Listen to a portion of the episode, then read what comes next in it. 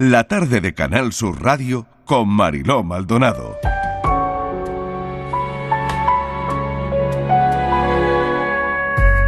Franco disponía de varios organismos de espionaje, recibía sus informes directamente y los leía con detenimiento en la soledad de su despacho. Los más llamativos eran los espías de salón, una especie de infiltrados en ambientes enemigos que simulaban ser lo que no eran para obtener información. Gente de cierto nivel e influencia presta a mostrar su fidelidad a la patria. Con el paso de los años, cuando Juan Carlos dejó de ser un niño y entró en la juventud, debió aprender a base de golpes morales a medir y valorar la lealtad de las personas que le rodeaban, esa mezcla de fidelidad y honor, un intríngulis para cualquiera y más para alguien indefenso, convertido en el centro de todas las miradas. Le rodearon simpatizantes de la causa de don Juan, monárquicos ejercientes que pululaban alrededor de su familia, gente con dinero, cuyos puestos en la sociedad, sus sueldos mensuales, incluso sus riquezas, dependían de la voluntad de Franco. Juan Carlos no tardaría mucho en meterse en ese mundo oscuro de espías no profesionales que obtenían información en un lado del frente para pasarlo al otro y que en algunos casos hacían exactamente lo contrario.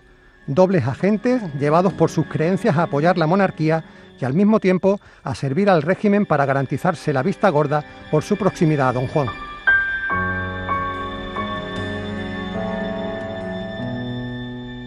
Al servicio de Su Majestad, Fernando Rueda, escritor y periodista de investigación que hoy nos acompaña. Fernando, bienvenido. Gracias por estar con nosotros, gracias por acompañarnos. Eh, gracias a ti, Marilos. No sabes lo que siento no poder estar y verte los ojos y verte la cara, estar... Eh, fíjate que eh, no, me, había acordado de que estabas en Málaga. Bueno, lo siento muchísimo, pero está claro que la próxima vez tendremos que organizarlo en Málaga. Claro que sí, pero tienes una buena representación nuestra y es que a tu lado está Sonia Chapado, directora de programas de Canal Sur Radio. Sonia, bienvenida, que va a presentar tu libro esta tarde en Sevilla. Buenas tardes, Mariló, buenas tardes a, todos. Y estamos aquí muy contentos porque la verdad que te digo una cosa, Mariló, mm. es un libro que merece la pena, mm. no solo por la temática, sino porque recorre la historia, la mm. historia de, España, siempre bajo un prima muy importante, que es el prima de los servicios secretos, su relación con la monarquía y además también con los distintos gobiernos de la época, con lo cual haces un recorrido eh, que es increíble desde la última etapa del franquismo hasta la actualidad, pasando por momentos que también están muy de actualidad, como podemos hablar de Villarejo, podemos hablar de Alcarina, podemos hablar de eh, bueno todo lo que está viviendo ahora el rey emérito incluso de su hijo. Con lo cual, al servicio de su majestad, para todo el mundo que quiera, hoy se presenta en Sevilla, en la librería Verbo, a las 7 y merece la pena. Si estáis por Sevilla, yo creo que es una buena oportunidad para conocer a Fernando Rueda, conocer su, su literatura y, sobre todo, bueno, eh, este libro, Al servicio de su majestad. Bueno, tiene Fernando Rueda libros emblemáticos como La Casa 1, La Casa 2, El Lobo, El Dosier del Rey, Destrucción Masiva, El Yo Confieso, que recuerdo que lo presentamos aquí, también aquí en la tarde, ¿no? Pero tal y como decía Sonia, al final esto es un recorrido de una manera diferente por la historia de nuestro país, ¿no? Em, has escrito un libro sobre la monarquía en un momento en el que bueno, estamos mirando hacia el rey emérito con controversia y con debate, pero claro, lo haces abordando el tema desde una mirada diferente a la que estamos acostumbrados, ¿no? A mí me gusta decir que la historia es una foto en la cual vemos una serie de personajes, personajes que vemos la, la, cabeza hasta los pies, hasta el suelo, ¿no? Y este es un retrato de eh, lo que hay debajo del suelo. Es decir, ahí es un retrato de las, de las alcantarillas, aquello que permite que todo funcione. Decir, esas tuberías que a veces se atascan, bueno, pues aparecen una serie de personas a desatascarlos. Bueno, pues esa es la historia. Es una historia que empieza eh, con la llegada del rey Juan Carlos a, a, España en 1948, un niño de 10 años, hasta hoy mismo, ¿no? Es una historia de alguien que siendo un niño no sabe absolutamente nada, ni siquiera sabe que su padre se lleva, don Juan se lleva a matar con, con el que le ha recibido, que es eh, Franco, pero que poco a poco va descubriendo que todo funciona mm, porque hay personas que están pendientes de obtener una información y contársela a Franco de eh, personas que se dedican a espiarle a él, personas que se dedican a abrirle la correspondencia, incluso que esos espías están dentro de, de, su entorno más, más cercano.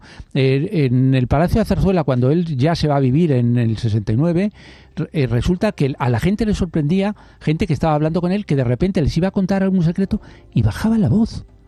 Decían, pero ¿por qué baja la voz? Es que no se fiaba de los conserjes, no se fiaba de nadie. Y por lo tanto, la historia, que, eh, que es su historia, la historia de España, se marca porque Juan Carlos, cuando llega al poder, lo que dice es, vamos a ver, ahora estos espías que han estado espiando para Franco a mí, mm. a partir de ahora lo que van a hacer es ayudarme a mí a mantenerme en el poder. Claro, eh, ahí mm, no sé, Fernando, si la palabra clave sería protección, ¿no? Porque eh, sabiendo cómo Juan Carlos es espiado por Franco y los servicios secretos, ¿no? Después de llegar al poder tenía claro que solo se mantendría si el servicio secreto trabajaba para informarle, cuidarle y darle cobertura, ¿no? Eh, no sé cómo lo ves.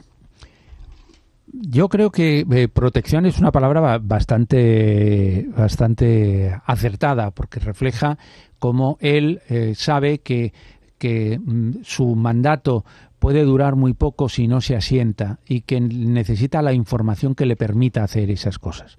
Pero también es verdad que frente a esa eh, palabra protección hay, hay otras, porque el rey sabe que se va a equivocar, el rey sabe que a él le gusta hacer un poco lo que el rey Juan Carlos, lo que él quiera. Y entonces que necesita que ese servicio, aparte de protegerle, eh, que le evite determinados problemas. Y pongo un caso, eh, el caso de, de, de, Bárbara Rey. El rey puede hacer su vida, por supuesto, porque aquí cada uno hacemos lo que nos da la gana en nuestra vida privada.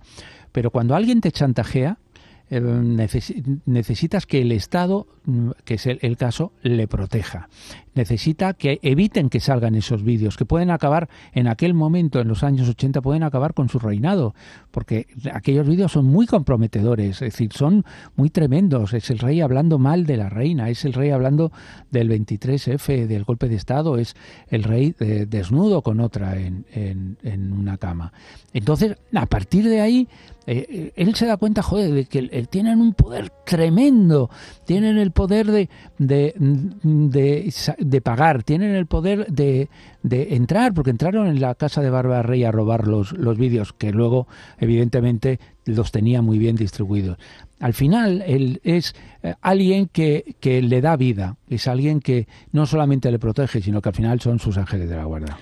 Imagínate, ¿no, Sonia? La historia con Bárbara Rey. Que, bueno, la historia con Bárbara Rey. Claro, la que hemos hablado mil veces, ¿no? Es un poco surrealista porque cuando tú dices tantos años que ha estado con ella eh, y que luego termine ella eh, porque yo no sé si, si el episodio cuando habla que va a una tienda del espía, que se dice pronto, se compra los artilugios, se, eh, habla con el director de la tienda del espía y monta ella en su casa su, digamos, eh, pequeños artilugios para su propio espionaje, ¿no? ¿Qué, mm. servicios secretos también tenemos para que todo eso no hubiera sido controlado, ¿no? No, hay más aún. Es decir, el servicio secreto, que yo cuento aquí una cosa que es una algo alucinante. El, jefe del servicio secreto, que lo ha puesto el rey, que es Emilio Alonso Manglano, porque es un monárquico, porque estuvo en, su, boda. Tal, Es decir, ¿qué, qué es eso? Y eh, hay un momento en que, eh, antes de que ocurra eso, le dice. Majestad, no puedes ir, estar yendo a la casa de, de, esta señora y tal. Y entonces coge un chalet operativo, un piso operativo del servicio secreto y eh, coge y, lo establece para que él pueda ir de vez en cuando ahí a, estar con, con Bárbara Rey.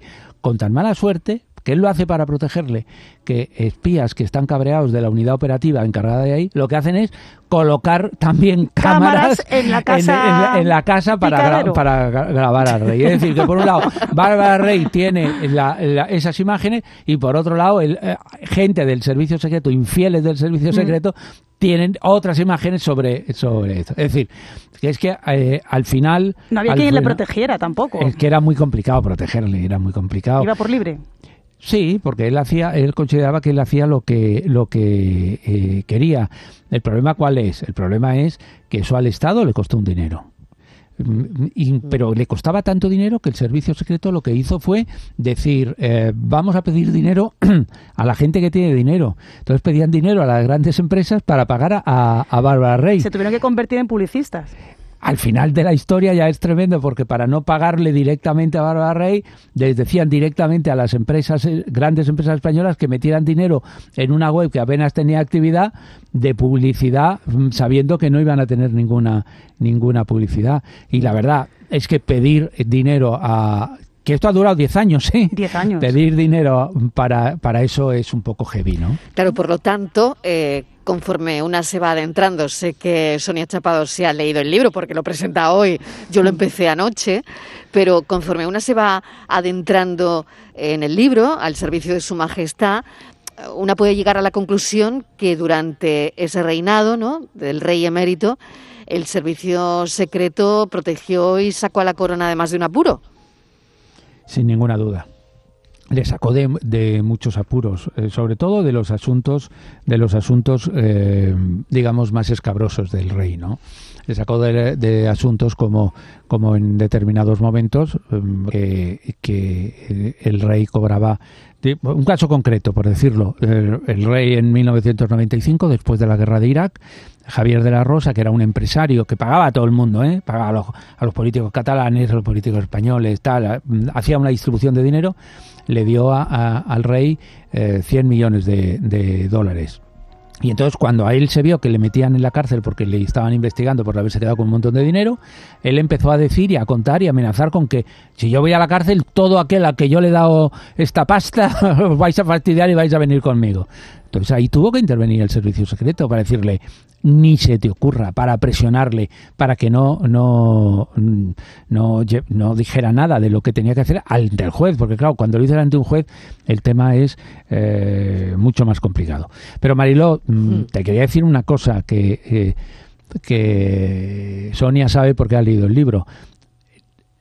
Los gobiernos lo sabían los presidentes del gobierno, todos los presidentes del gobierno, todos, sin excepción, sabían que eh, los asuntos en los que se metía el rey, porque si ellos no lo sabían directamente, los jefes de los servicios secretos les informaban. Entre todos los responsables, yo empecé a leer ayer, eh, como, como te digo, Fernando, un montón de nombres, ¿no? Eh, Alonso Manglano, Calderón, Sanz, eh, en fin, entre todos esos nombres que son los responsables que había habido durante esos años al frente de la inteligencia española, ¿quién dirías que ha sido la persona, la figura más relevante? Claro, la figura más relevante para los intereses de la monarquía. Pues mira, eh, la más relevante para los intereses de la monarquía, yo creo uh, que ha sido claramente Emilio Alonso Manglano, que estuvo desde 1981 hasta 1995, y mm, por traerlo a la actualidad, Félix Sanz.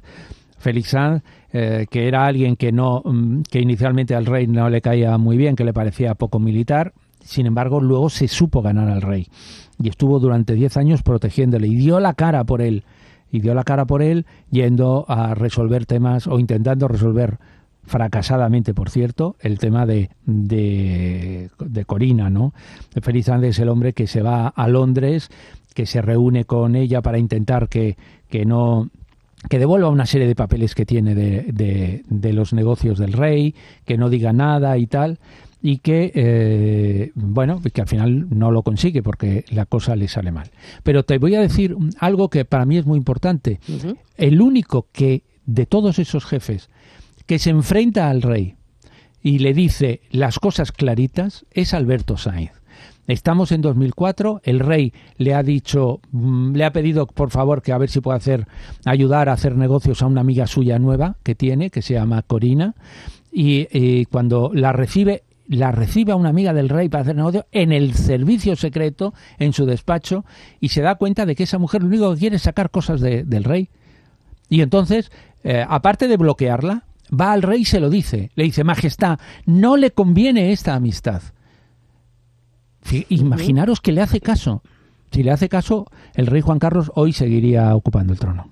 buena parte eh, del libro, desde luego, la ocupa, bueno, y Sonia, me, me lo confirmas, la, la vida azarosa o amorosa del rey emérito, ¿no? Porque al final, de alguna manera, eh, esto sería una obsesión, y lo digo entre comillas, de los servicios secretos para, para controlar todo esto, ¿no?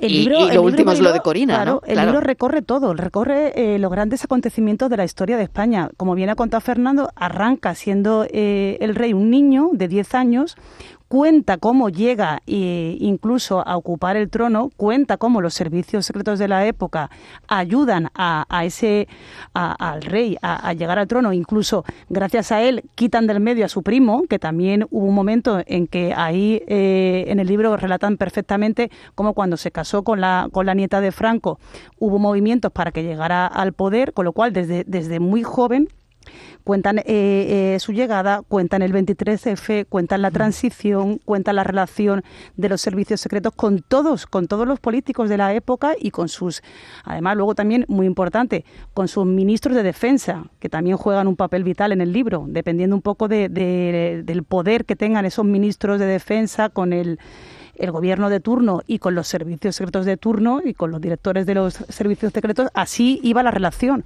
Pero es verdad mm. que, como dice, eh, eh, han sido tanto el 23F, eh, el 11M, todo la tema, el tema de la guerra de los GAL, eh, figuras como Mario Conde, que es muy interesante, eh, porque no solo se ocupa de proteger al monarca, también a, toda la, época de la democracia y a las personas influyentes.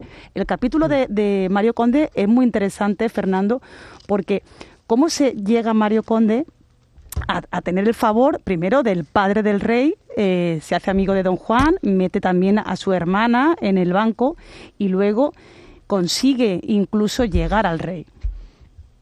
Pues mira, lo, Mario Conde lo consigue porque él se ha convertido en un hombre muy influyente, es el presidente de, de, Banesto y considera que él quiere hacer carrera, él quiere ser presidente del gobierno, él quiere llegar lejos. Y al final es un tema de seducción. Y Mario Conde, como mucha gente que rodea al rey, es un seductor. Y, hace la pelota al padre del rey, hace la pelota a la hermana del rey. Y al final lo importante es que llega el rey, llega el rey y el rey se lo cree.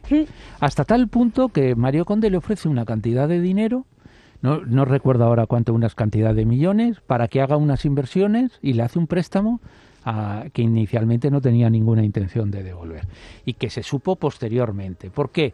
Porque él se enamora locamente de, de, Mario Conde en el sentido de, persona y, cuando le dicen le dice el gobierno, le dice el director del CSIC, no conviene que trates con él. Bueno, el jefe de la Casa Real también la advirtió. Se lo dicen, pero él no hace nada. De tal forma que cuando el gobierno de Felipe González decide quitarle el banco de Banesto a Mario Conde, cuando deciden acabar con él, al único que no se lo dicen es al rey, para que no lo impida. Y claro, cuando el día antes le dicen al rey, mañana va a pasar esto, el rey, que eso sí es muy listo, se queda calladito y dice, uy, yo esto no, quiero saber nada. Claro. Por lo tanto, aquí está, como bien decía Sonia hace un momento, la, obsesión de Franco por controlar la, vida pública, que hemos empezado hablando de eso, bueno, y amorosa también del rey emérito, la operación de los espías para que Alfonso de Borbón no le quitara el trono, el papel de, de la CIA en el atentado de ETA contra Carrero Blanco, que me he quedado ahí y desde luego espero seguir esta noche porque es súper interesante ¿no? el, papel que, que tiene o, de lo que hablas en el libro, ¿no? el papel de la CIA en el atentado de, de ETA contra Carrero Blanco, que, deja libre el camino eh, del rey hacia el trono también, por otro lado, ¿no? Es que el rey necesitaba, eh, él tiene claro que necesitaba, por un lado, para llegar al poder, necesitaba a los militares, eso era importantísimo en un, régimen franquista que era eh, con los militares. Luego descubre que necesita a los espías, pero también, entre medias, descubre que necesita el apoyo de una gran potencia, y esa gran potencia es Estados Unidos. Hmm. Y, y él recurre a Estados Unidos, a su política internacional, pero recurre a la CIA y Estados Unidos eh, refuerza la CIA en los, en los últimos años del franquismo, manda decenas y decenas de agentes aquí para apoyar al rey de cara a que, a que sea, digamos, el candidato. Con lo cual, mm, hay que reconocer en todas esas cosas que es que el rey lo hace fenomenal, es decir, es que lo monta estupendamente hasta tal punto que, eh, que bueno, mm, consigue las cosas, consigue asentarse las cosas y consigue un cierto poder que, él quiere. Y ese poder es que cuando haya que nombrar a un director del, servicio secreto, su candidato eh, sea el que vale. Por eso cuando llega Bono y es el único que se niega y le dice, eh, llega del ministro de Defensa y dice que no, que, que él tiene su propio candidato, que es Alberto Sainz, él mueve tierra, eh, mueve la tierra, mueve los cielos, mueve todo, hace todo lo posible para que, siga el que él quiere, que es Jorge Callar. Y sin embargo, ahí Bono incluso dice, bueno, pues yo no soy ministro de Defensa, es decir, le pone en la tesitura y al final, por primera vez en toda la democracia, el rey no pone a un jefe del servicio secreto. Curioso también este aspecto y otra y otra conexión también te hablas en el libro, bueno, pues el dinero el dinero que, que llega de, de, Arabia Saudí y que no sé si, si esto tiene una conexión al final con, con la actualidad o no, pero que a mí me parece, bueno, pues tremendamente interesante, ¿no? Hablas incluso, ¿no? De, de, Javier de la Rosa, ¿no? Sacas el caso, recuerdas este, este caso, ¿no? De, este empresario, del CESID, de, de, todo lo que pasó en aquel momento. Bueno, Arabia Saudí está de moda puesto que, que ayer el, Real Madrid le pegó una paliza al Barcelona y hoy, y hoy se hay otro partido. Eh, coñas aparte, lo que sí está claro es que Arabia Saudí está ahí. Sale en el libro, además, hablas de eso, ¿no? Claro, porque Arabia Saudí, Arabia Saudí es eh, un país que tiene unos reyes que se llevan fenomenal, los que de los que mejor se llevan con la monarquía española. El único problema es que la monarquía española es una monarquía democrática que ha traído la democracia a España y sin embargo en Arabia Saudí son, pues eso, el Mohammed bin Salman, que es el príncipe, pues eh, coge a un periodista crítico como Khashoggi y no solamente lo mata, sino que le convierte en trocitos, ¿no? Esto es absolutamente real por si alguien no, no lo tiene claro en la memoria. Mm. Entonces ahora están blanqueando el país con, esto que pasa. Pero ¿qué pasa? Que el rey no se podía ir a Arabia Saudí porque es porque está clarísimo que estaría súper a gusto, pero es un país que, que tiene una fama mm, pésima se ha ido al país de al lado, que es los Emiratos, que tienen una relación fantástica con, con, Arabia Saudí y también con eso. Pero la Arabia Saudí eh, le regaló al, al rey montones de ayudas, montones de dinero, un porcentaje de petróleo, que eso todo eso está demostrado, y mm, los Emiratos son más discretos. En 2011, tres años antes de Abdecar, le regalaron dos Ferraris por valor de 350 y pico mil eh, euros. Por eso es importante decir que esto ha sido así, pero también es importante decir que ahora eh, con Felipe eh, los espías están muy aburridos porque no porque mm, pasa absolutamente y lo único que quiere es que le den información y no necesita esa protección. Cuando decides escribir el libro, Fernando, no sé si uno se tiene que armar de valor o, no, o, qué, pero es verdad que cuando leía anoche tu prólogo, lanzas un mensaje en, el prólogo. Es un mensaje, de alguna manera, en defensa propia, ¿no? Eh, para situar de entrada a la persona que, que va a leer el libro, ¿no? Sí, bueno, eh, yo mm, me crié en la universidad en la cual me decían claramente que la opinión va por un lado y la información va por otro. Yo eh, lo que he hecho ha sido contar una historia. Ahora estoy dando opinión, ¿vale? a narrar, para avanzar. Pero quien lea el libro, yo he pretendido que lo que sea sea mm, sacar, eh, que lea unos hechos y que cada uno saque sus conclusiones. Eso es lo que yo siempre he pretendido y lo que yo siempre he pretendido cuando doy clase en la universidad. Ahora en la Universidad de Villanueva, a mis alumnos les explico que eh, no me cuenten no me cuenten sus propias vidas, no me cuenten sus opiniones. Lo que hay que contar es historias y que lo que la gente quiere es eh, historia. Y como sabía que se me iban a, poner enfrente unos y otros en este libro, porque me van a decir que si yo era antimonárquico, que si yo era de no sé, o si yo era monárquico, una cosa de estas, pues mira, mm, que quede claro que lo, yo cuando hago periodismo no soy ni de derechas, ni de izquierdas, ni de centro. La conexión actual con el rey Felipe VI que hablabas actualmente con el CNI no tiene nada que ver, no tiene nada que ver con la relación que mantuvo el rey emérito con el servicio secreto, lo acabas de, comentar. Por lo tanto, puede decirse que se ha producido un cambio significativo en, esa relación, que la relación ha cambiado ha cambiado bastante, ¿no? No es una, ya no es la, la dependencia que existía, ¿no? Sí, eh, mm, por eso en teoría del libro debía haber partido de, la, relación de la monarquía con los servicios secretos, en realidad empezaría en 1975, cuando el rey llega, Juan Carlos, y sigue hasta ahora. ¿no? Lo que pasa es que para entender, eh, sobre todo, por qué ha actuado el rey Juan Carlos, es por lo que cuento toda la parte anterior. Es eh, un niño que no tiene sus padres aquí, es un niño que no tiene dinero, es un niño que, que nadie le protege, que todo el mundo le espía. ¿no?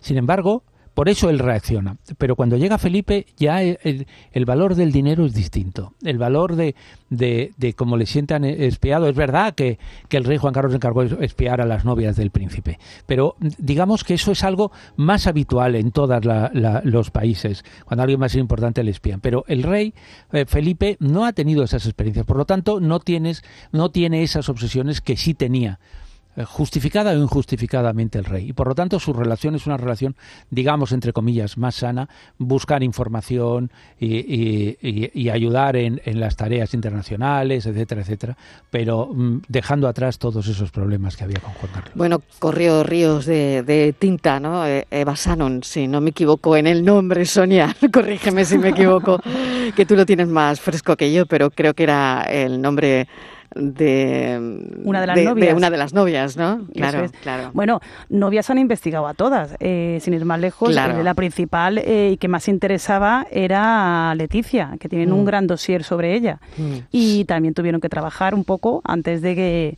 que dieran el visto bueno, porque ahí daba el visto bueno todo el mundo. Mm. Claro, lo que pasa es que el rey Juan Carlos tenía muy claro que cuando alguien, y el servicio secreto también, ¿eh? aquí no es eso, cuando alguien va a ser tan importante en un país como que va a ser la reina, no puede llegar, eh, entre comillas, de rositas. Tienes que saber quién es, si tiene problemas, e, etcétera, etcétera. Entonces, el rey Juan Carlos lo encargó con la primera con la que parecía que se iba a casar. Con Isabel Sartorius no lo encargaron, pero sí con Gigi Howard cuando estaba en Estados Unidos. Eh, ahí fue un, un informe, eh, yo los desconozco, quiero decir que mm. esto es, eh, como diría James Bond, solo para sus ojos, ¿no? Es decir, que no, no, nadie los ha visto puesto que la, única copia se entregaba al rey y no quedaban copias en el archivo del CNI. Por lo tanto, si algún día se desclasifican los papeles, no nos vamos a enterar. Pero se hizo sobre Gigi Howard, se hizo sobre Eva, Eva que ahí parece ser que había algún problema, algún hábito que no les gustaba mucho, y luego se hizo sobre eh, Leticia. ¿Por qué? Porque eh, podían ser reinas y había que, investigarlo. Pero bueno, eso además también eh, lo comentas en el libro. Siempre dicen que, que, todos los archivos van numerados y que la primera, en cualquier tipo de investigación que se precie y de importancia, que son la mayoría, el primer, el número uno, iba al rey, ¿no es así? Eso es, eso es. Eso eran todos los documentos, siempre. Todos los documentos que hay eh, de investigación en cualquier terreno. Eso es. En, eh, sobre todo en determinados terrenos se hacían copias para todos. Mm. Menos en el de las novias, que eh, hacían la copia la gente de máxima confianza del director del servicio secreto y se entregaba una copia al rey y no que había más copias. Y tampoco se llegó a enterar es de cuatro años investigando a Corina, ¿no? Bueno, pero eso, eso lo hicieron a propósito. Quiero decir, eh, después de que Alberto Saiz le dice al rey que, joder, que rompe ya con esta, eh, majestad y el rey no le hace ni caso, no le hace ni caso, entonces eh, lo encargan una investigación permanente durante cuatro años con de, de su ordenador, de absolutamente... Pinchar teléfonos. Además, como viene bien en el libro, eh, el fin justifica los medios. Eh, que llegaron a utilizar todo para, para investigar a, Corina, incluso lo que es increíble es que Corina llegó en muchos momentos a ser la representante internacional de la corona a, a nivel mundial con autorización del gobierno. Con autorización de los es gobiernos. Que es tremendo. Estamos hablando de un gobierno socialista, que no es que diga, no, es que era un gobierno de derechas que le daba el caso. No, no. Por no enfrentarse al rey, eh, Felipe González, Aznar, Zapatero, Rajoy no hicieron nada eh, cuando pasaban este tipo de, de, de, cosas. Al final el que lo ha pagado es el propio rey, quiero decir, porque ya, eh, ya sabemos que, lo que ha pasado, ¿no? Pero eh, iba en los viajes... Que no sabemos el, cómo terminará, ¿eh? Bueno, claro. yo, yo de momento tengo... el siguiente no, libro. sabemos, exacto, no sabemos si volverá, si qué va a pasar, ¿no? Pero Todos estamos pendientes de, en la de si vuelve, si no vuelve y qué pasa, claro, ¿no? Pero en la presentación del libro en Madrid eh, que lo presentó Pepe Bono, Pepe Bono mmm, reconoció que él en una ocasión había hecho que sacaran de la lista de un viaje a, a Corina, porque no tenía una justificación para, para viajar más que ser una amiga de, del rey, que aún no tenía un título, ¿no? aunque fuera representada. Y hizo que la quitaran de un viaje. De un viaje, pero como todos sabemos, bueno, hubo otros eh, muchos. Están en todas las fotos. claro, al final. Claro, claro. Bueno, mil gracias, Fernando Rueda. Es, es un placer. En Madrid te lo ha presentado Pepe Bono, pero aquí te lo va a presentar Sonia Chapado en Más o Sevilla. menos. hay Eh, mucha. Hay, y, menos, y bueno. creo que, hay que de una mucha alumna. categoría en Hombre, Madrid. una En- alu- que perdón, te lo en- presente en una alumna, Sevilla. que te lo presente una alumna, eh, son ya palabras mayores. Pues eso es lo que cuando ha dicho, mm, mm, bueno, que la verdad que, que es verdad que sus clases en la facultad eh, Mm. han sido para todos los alumnos suyos un auténtico privilegio y ahora gracias a sus libros seguimos aprendiendo de él. Fernando Rueda, maestro, mil gracias. Gracias a ti, un besito. Mucha suerte Chao. hoy a las 7 de la tarde en la librería, recuérdame el nombre, Sonia, Verbo, ¿no? Librería Verbo, si no me equivoco. Pues, Sierpes 25, creo. Sierpes es. 25, Librería Verbo. Sonia Chapado, gracias compañera, un beso. un beso. Hasta ahora. La tarde de Canal Sur Radio con Mariló Maldonado.